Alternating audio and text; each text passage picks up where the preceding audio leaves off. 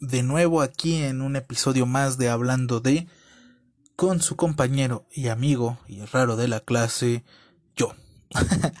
muy bien, e, este día vamos a hablar de, de una parte muy importante de lo que fue mi, mi trayecto de hace unos años.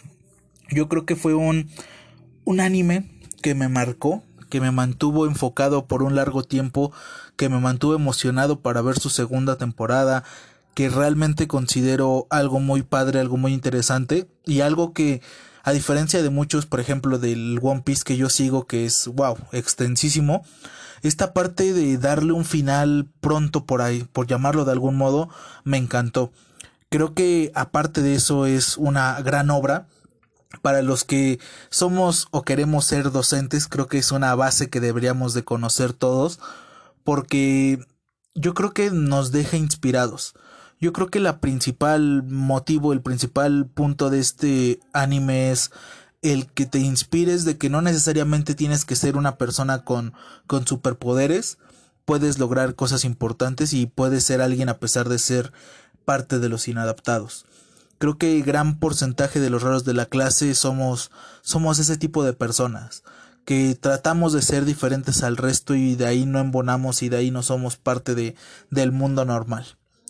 Eh, yo sé que muchos de ustedes se han identificado con algunas de las historias y creo que este principalmente es algo que deben de escuchar. Es un anime que deben de ver. Olvídense del escuchar este contenido. Principalmente síganlo a, a ese anime. Y bueno, si ustedes están listos y yo estoy listo, quitando la falla del último de las redes sociales, vamos a escuchar nuestro querido intro de la mano del mucha crema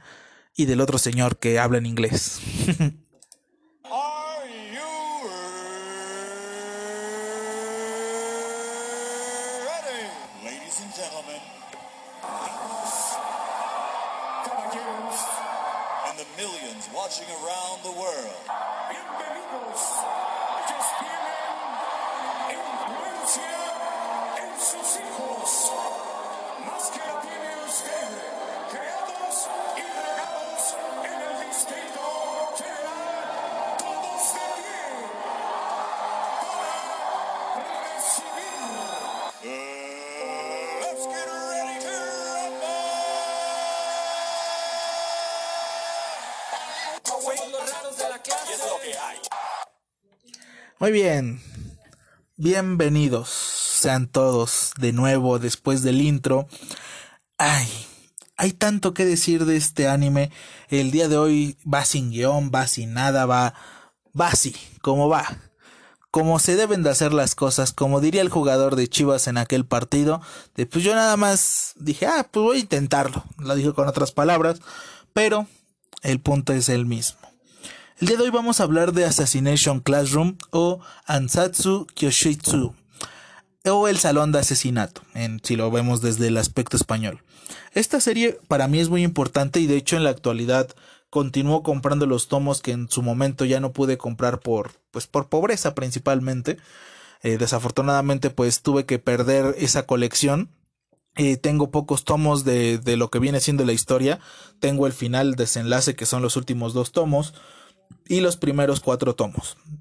Muy bien, para los que no tienen idea de qué es Assassination Classroom y le quisieran dar una oportunidad, pues básicamente, un día, en una escuela de bastante calidad, pero en un grupo apartado de todos porque son lo peor de lo peor, llega un monstruo amarillo con tentáculos. Que, ¿Qué es lo que hizo, por qué o qué está pasando. Desde el primer momento estás intrigado porque tú ves a niños balaseando a un monstruo. ¿Qué es lo que trata? El monstruo se centra en que es una, un ser tan poderoso que destruyó el 70% de la luna. Y para poderlo tener vigilado, el gobierno le pregunta qué es lo que pues él desea, qué es lo que quiere. Y él responde que para que les dé una oportunidad de asesinarlo y no destruya la Tierra, tienen hasta marzo y va a estar en esa escuela dando clases. En específico, en ese salón de inadaptados que pues son rechazados por todo lo que viene siendo la idea de, de la escuela y del alumno promedio y del alumno ejemplar. Y bueno, así inicia nuestra historia de esto es lo que trata y de algún modo lo que la hace tan valiosa al menos para mí es estos esfuerzos que conforme pasan los capítulos logras notar en algunos personajes de repente vemos algún personaje que tiene una tendencia de no valgo nada y pues a lo mejor si explota en mil pedazos, pues ayudo de algún modo más a mi clase que manteniéndome vivo y luchando por seguir adelante, ¿no? En algún momento sí está muy centrada esta parte de que el personaje, este monstruo que destruyó la luna, es bastante, bastante peculiar. Yo creo que lo que más llama la atención dentro de esta historia es esa parte de de un maestro diferente. Además de que tiene ciertas reacciones que nosotros nos vamos acostumbrando a ellas. Algo que, por ejemplo, a mí me agrada mucho del anime y que cuando leí el manga, pues sí te de repente te pierdes un poquito en toda esta situación. Debido a que, por ejemplo, en el manga no viene a colores y en el anime sí te ponen los colores, te manejan como que, ah, está avergonzado y está de este color. En el manga lo logras notar por los trazos, por los dibujos, pero pues realmente es como que, bueno, tendré que imaginarme qué pasa. Déjenme les informo que pues yo empecé con el anime, yo no había leído el manga hasta después, hasta que justamente llega a México por, por Panini. Gracias Panini por haber traído una serie que quizás no era tan popular, pero que sin duda vale mucho la pena. Si no han tenido la oportunidad de conseguirla, yo se los recomiendo, quizás es un gasto fuerte. En Panini viene una box set con todos los tomos o pueden ir comprando tomo por tomo e incluso pues pueden buscar alguno en específico. Bien, esta parte del monstruo, después de ciertos capítulos, descubrimos o le ponen los alumnos como Koro Sensei, que es una abreviación de Korosenai o imposible de matar. Pero ¿cuál es lo importante o lo extraño de este personaje? Pues este personaje se mueve a Match 20, a una velocidad tremendamente enorme, tiene una afición bastante arraigada por limpiar, de hecho lo vemos en muchas ocasiones limpiando a cada rato. En algún momento se hace burla de que mientras los aviones lo querían destruir, él los estaba limpiando. Gusta mucho de quedar bien con las personas, no sabe trabajar bajo presión y pues, ¿qué les puedo decir? Es un personaje que conforme pasan los capítulos, dejas de verlo como el personaje, ay, es que hay que odiarlo porque destruyó la luna, y lo empiezas a valorar. Yo creo que dentro de toda esta parte de, del anime, algo que me queda claro es este esfuerzo extra. Desafortunadamente llegamos a un punto en donde quizás como maestros les pasa a los que al menos yo tengo en, en clases, que se pierde este placer o este gusto por querer enseñar. Eh, y esto creo que de algún modo te regresa a esa parte de la atención de los alumnos. Si bien yo entiendo que en ocasiones los maestros se enfrentan a pues 100, 200, 300, mil niños a lo largo del año, y eso puede llegar a ser abrumador y pues también es poco probable que puedas darles una atención totalmente personalizada. Pero creo que sí nos deja con una enseñanza bastante importante por el hecho de que pues no hay que dejar de lado que los niños o los, las personas a las que se le dará clase pues siguen siendo importantes, ¿no? No hay que irnos por ese aspecto de que solo, solo, solo son un número y que pues lo que importa es que ellos saquen 10 y que a mí no me esté molestando el director o la directora o la autoridad educativa. Creo que de algún modo este anime, este manga nos ayuda a inspirarnos a ser mejores, como les mencionaba, por el aspecto del crecimiento que tienen algunos personajes y sobre todo algo que de repente se pierde mucho en la, en la parte de las escuelas, que no todos tenemos las mismas habilidades y no todos tenemos que ser buenos en exactamente lo mismo. Creo que esa amplitud que nos da nos habla bastante bien de lo que viene siendo un proceso de educación en donde tenemos alumnos en esa clase que son excelentes con, no sé, la cocina, pero nunca se habían aventurado por ser chicos o por las mujeres son eh, perfectamente capaces de manejar un arma o manejar, no sé, una construcción en el deporte y de repente se lo perdían por, ay, es que soy niña y es que yo quería ser modelo y yo nada más me importa eso. La historia, la verdad, es bastante interesante, de repente te deja bastante picado, de repente como que se va más lento en las tramas. Algo que es sorprendente es la forma y la facilidad en donde estos chicos son excluidos. Y de, repente nos pasa también a nosotros como, como personas que dices, ay, es que ese cuate no, no, es muy poco agradable y no le echa ganas y esto, y, y en vez de inspirar a la gente, la terminamos rechazando y nos hace sentir superiores el, ah, es que yo sí hago las cosas y esta persona no las hace y por eso soy mejor. Y te quedas como que, wow, espera, ¿eso es cierto? ¿Realmente esa persona es inferior a mí? Y lo que maneja, y es cierto, en dentro de esta escuela este grupo es excluido por una parte de decir de mantener un status quo en donde los valiosos, los importantes, aplastan a los que valen poco. Y de repente te quedas como, pues es que es un sistema que ha funcionado siempre. Los maestros prefieren a los niños de 10, la gente prefiere a la gente que trabaja de godines o demás cosas y ven mal, no sé, a las personas independientes que ponen un puestecito de, no sé, tamales, de tatuajes, lo que ustedes gusten. Estamos muy acostumbrados a esta idea de que el superior debe de aplastar el inferior y si no, no es superior. Y es todo un, una trama que quizás como les menciono, como en Querida Liga de la Justicia, quizás me meto de más en las cosas y le doy un valor extra, pero finalmente nos deja con una enseñanza. Eh, nos deja con una inspiración, porque vemos el desarrollo de quizás los 20 alumnos que tiene este grupo, lo vemos perfectamente desarrollado. Creo que no nos queda por conocer a nadie. Conocemos al menos alguna característica de cada personaje. Y para lo corto que es el manga y para lo corta que es la historia, la verdad es que se agradece. El que no haya solamente personajes de relleno, sino que todos tengan al menos un momento en donde brillan, ya sea por hacer tonterías o ya sea por ser algo importante o por lograr algo importante. La historia pues sí está enfocada en Koro Sensei, pero también vemos algunos crecimientos como lo que son el personaje de Nagisa, que es un chico que su mamá lo pues de algún modo lo maltrata o lo tiene totalmente intimidado e, incluso lo pinta como lo hace parecerse una mujer porque él, ella quería una mujer eh, sus papás están divorciados por esta situación de que la mamá es bastante complicada y vemos su crecimiento no de, de ser un chico que quería ser como que pues nada y quedar reducido a nada, pasar a ser como que un líder dentro del grupo y ser parte de las personas confiables para el grupo.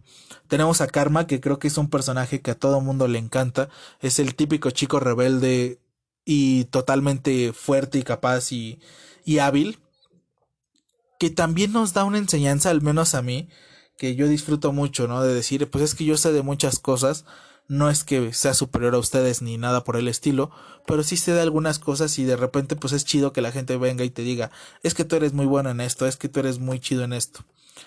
Y la cosa es de que Karma nos demuestra este este bajarte del cielo, ¿no? Bajar de las nubes y enfrentar la realidad. En algún momento, pues creo que todos hemos estado con la confianza de decir, es que yo sé hacer las cosas.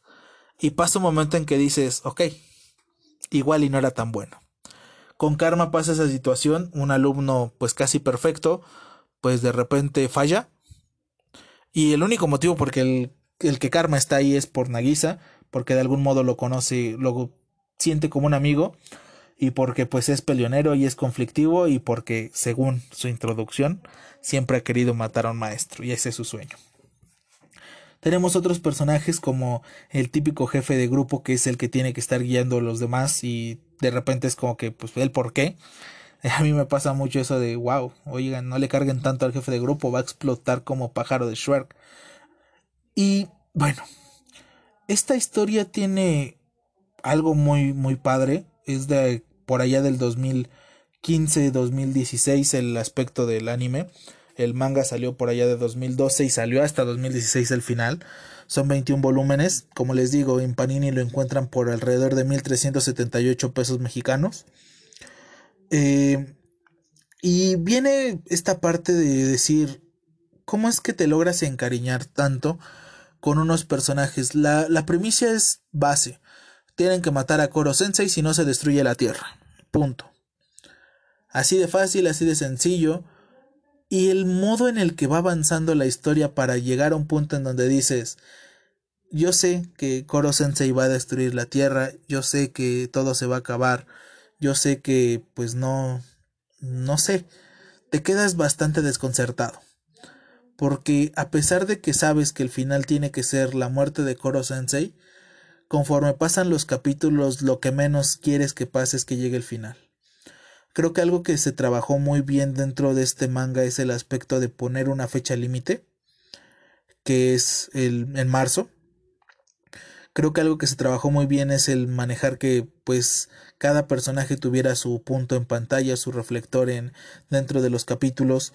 Esta parte de algunas combinaciones de personajes serios con Koro Sensei que es un verdadero relajo, pues te ayudan bastante a, enamorarte dentro de, de la historia. El final, pues, es muy triste. Yo creo que el final te hace llorar bastante, al menos en el anime creo que el penúltimo capítulo a mí es el que me termina por romper, es bastante fuerte la, la forma en que se desarrollan las cosas en ese capítulo.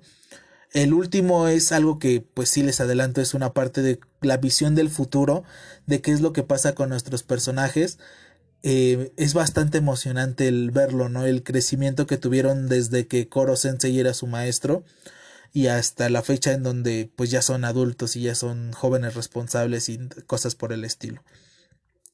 Si yo tuviera que decir que un personaje favorito, pues definitivamente es Koro Sensei. Karasuma Sensei también, que es una persona super seria y que contrasta totalmente con Koro es algo sorprendente la forma en que Yusei Matsui lleva este, esta historia a lo largo de sus páginas.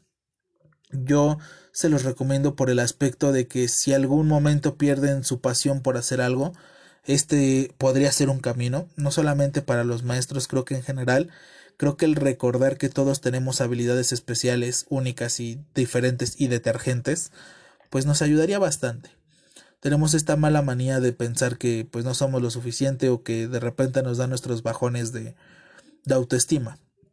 Y por lo menos para mí me parece excelente esta historia. No van a perder muchísimo tiempo de, ay, por Dios, me voy a tardar una eternidad en llegar a lo que viene siendo el final. Son 22 capítulos. La verdad es que, pues no es nada en comparación con otras historias yo creo que se disfruta muchísimo, inclusive viendo toda la historia. Eh, algo que principalmente no, no me llamó tanto la atención es como que de repente se alargaban algunas situaciones y sí lo sentías un poco cansado. Pasa como dos veces yo creo que en todo el anime que estas tramas secundarias se van alargando y de repente como que no sabíamos cómo cortar la historia y pasa eso. La verdad, se los recomiendo y se los digo en serio, es un anime que, que me marcó. Así como en algún momento dije que Sakurazao se me había hecho una maravilla, esta parte de Assassination Classroom es una verdadera joya. A mí me gusta mucho el el desarrollo, ¿no? De, de los personajes, por eso creo que me gusta tanto One Piece, porque regularmente en los animes, en las historias, tenemos personajes secundarios que pues únicamente sirven para eso, ¿no? Para ser secundarios. Y no nos adentramos para nada dentro de sus historias, no sabemos mucho de ellos, de repente no conocemos sus actitudes y se convierten en un verdadero paisaje o un fondo de la historia. Esta parte de, de poderlo desarrollar en poquísimo tiempo, pues es muy agradable. Creo que de algún modo esta idea de poder ser una, un mejor ser sin necesidad de tener superpoderes es algo que hay que apreciar. Eh, en lo personal yo creo que aún tengo ciertas habilidades que sí me hacen único. De repente a mí me pasa, no sé si a ustedes, que te pierdes en tu mente y dices, pues es que no soy suficiente para estas cosas no deberían de pasarme cosas tan buenas, no deberían de pasarme este tipo de situaciones porque pues igual y no puedo.